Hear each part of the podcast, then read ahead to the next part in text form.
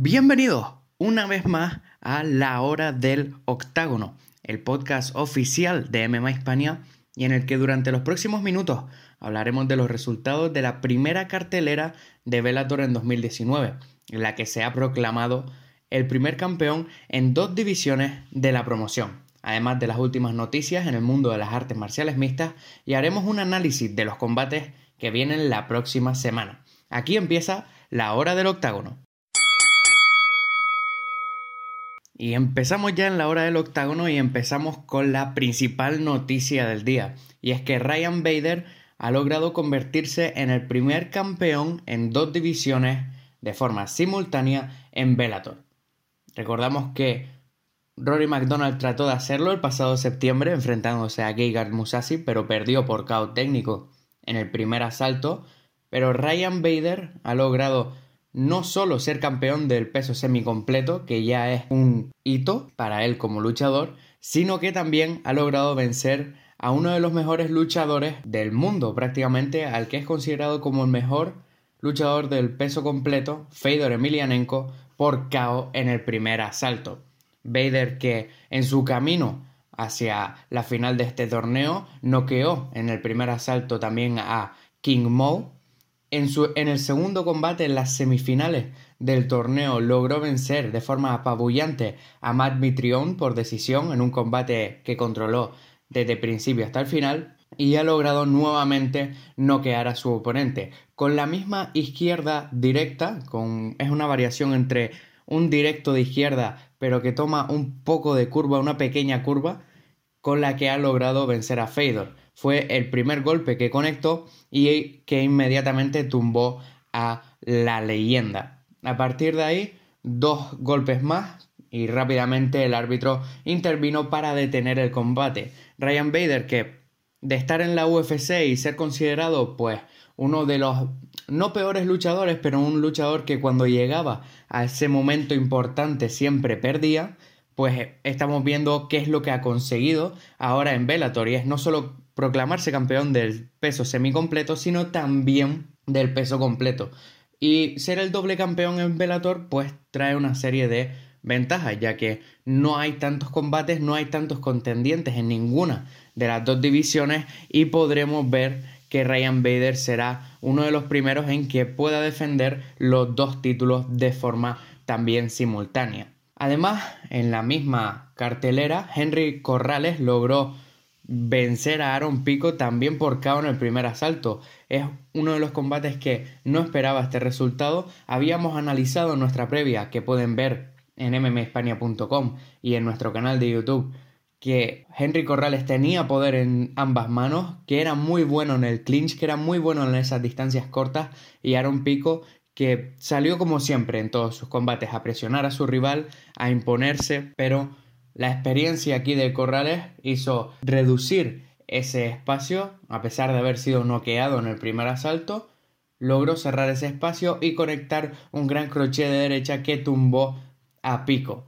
Fue un combate que dejó a todo el mundo atónito, callado, porque la verdad que esperábamos que Pico fuera el que se impusiera y que pelearía por el título en su siguiente combate, por lo que Pico deberá regresar a entrenar, deberá regresar y corregir esos errores y si lo hace también como en su primera derrota, seguirá siendo uno de los mejores luchadores a pesar de su corta carrera. También en la misma cartelera, Jake Hager, más conocido como Jack Swagger, logró vencer en su primer combate profesional. Fue vía Katakatami en el primer asalto, contra un rival que, bueno, que había sido introducido a Bellator para tener este primer combate, solo había tenido un combate profesional y lo había perdido y Hager logró imponerse. Hager que salió hizo el camino hacia la jaula de Bellator con una de las estrellas de la WWE, R-Truth. En el combate que yo predije que sería el combate de la noche, Juan Archuleta logró vencer a Ricky Bandejas por decisión unánime, 29-28 eh, a los ojos de los tres jueces. Fue uno de los combates más interesantes de la noche.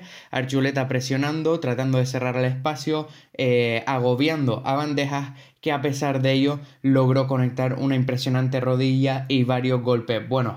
bandejas a partir de aquí. Creo que seguirá evolucionando, que podría convertirse algún día en uno de los algún día en uno de los campeones de Velator, pero ¿qué podemos decir de Archuleta? Que domina en dos divisiones de peso. Se ha convertido en una de las comodidades de Velator porque es un luchador que va a luchar, que sale a darlo todo en cada combate y que si sigue así podrá convertirse en campeón.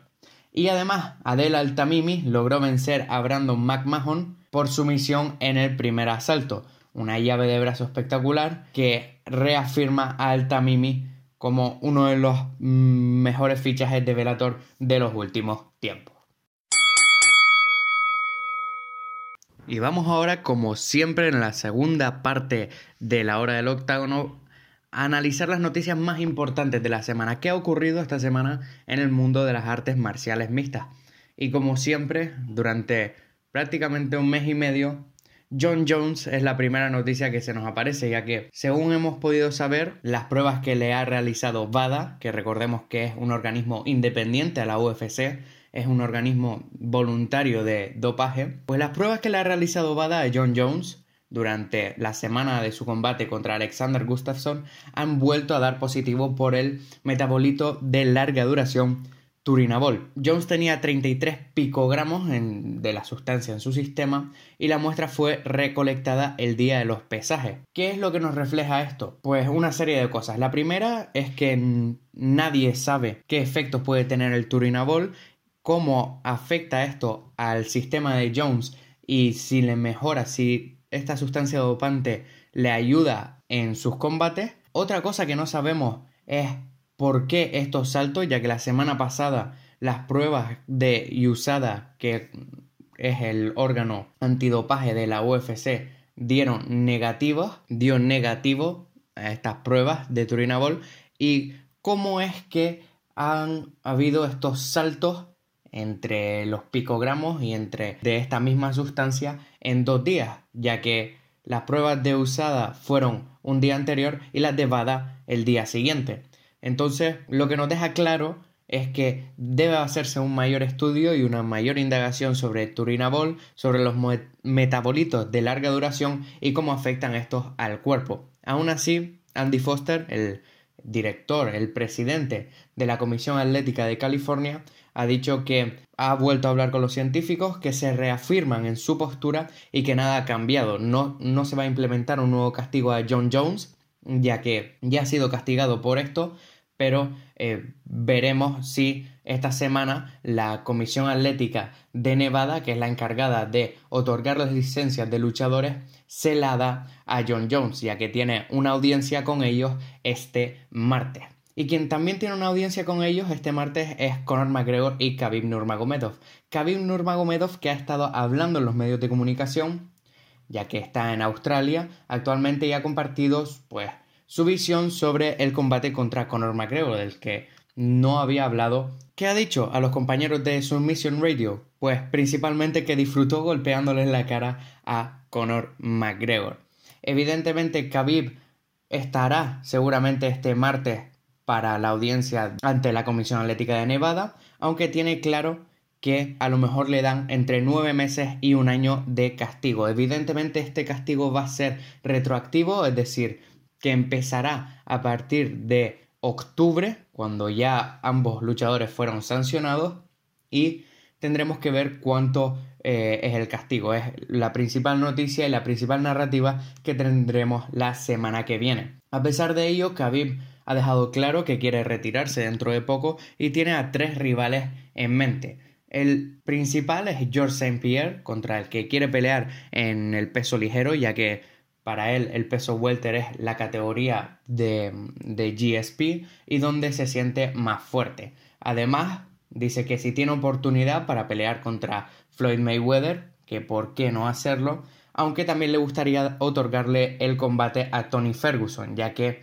han intentado concretarlo, creo que son ya cuatro o cinco veces, y ninguno de los dos ha podido eh, llegar a la jaula cuando deberían haberse enfrentado. En otras noticias esta semana hemos encontrado que la UFC está, está tratando de concretar el combate entre Joel Romero y Paulo Costa. Se supone que tendrá lugar en ESPN 3, en la cartelera de la UFC en ESPN 3, y será el próximo 27 de abril, en el regreso de la UFC a Miami. Pero actualmente Joel Romero está haciendo un reality show para Telemundo y tendremos que ver si, si cuando salga del mismo aceptará el combate o no. Y vamos ya con la tercera sección del programa, en la que analizamos y vemos qué combates vienen la próxima semana. No hay Velator, ya que Velator descansará hasta el próximo sábado 9 de febrero, pero encontramos una cartelera de la UFC y será la segunda en ESPN Plus.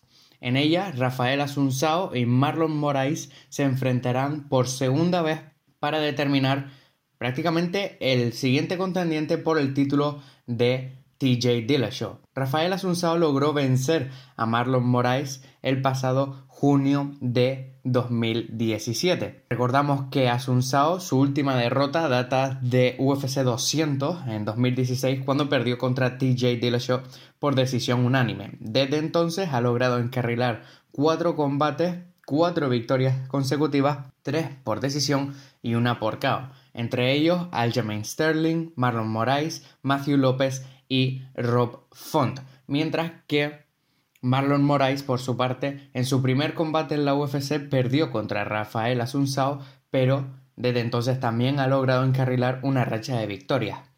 Entre ellos, John Dodson por decisión, Aljamain Sterling por KO y en su último combate también logró vencer a Jimmy Rivera por KO. Fue uno de los caos más espectaculares y hemos visto cómo Marlon Moraes poco a poco se ha ido adaptando a la UFC tras venir de eh, World Series of Fighting. Veremos quién se alza vencedor de este combate en el que, como digo, el vencedor será el que se enfrente a TJ Dillashaw por el título del peso gallo. En el coevento estelar de la noche, Jose Aldo se, enfrentará a Renato Moicano, un Jose Aldo que logró volver a la senda de, la victoria venciendo a Jeremy Stevens por KO técnico, por un gran golpe, por un gran crochet al cuerpo y con el que logró de nuevo establecerse como uno de los principales contendientes de la división.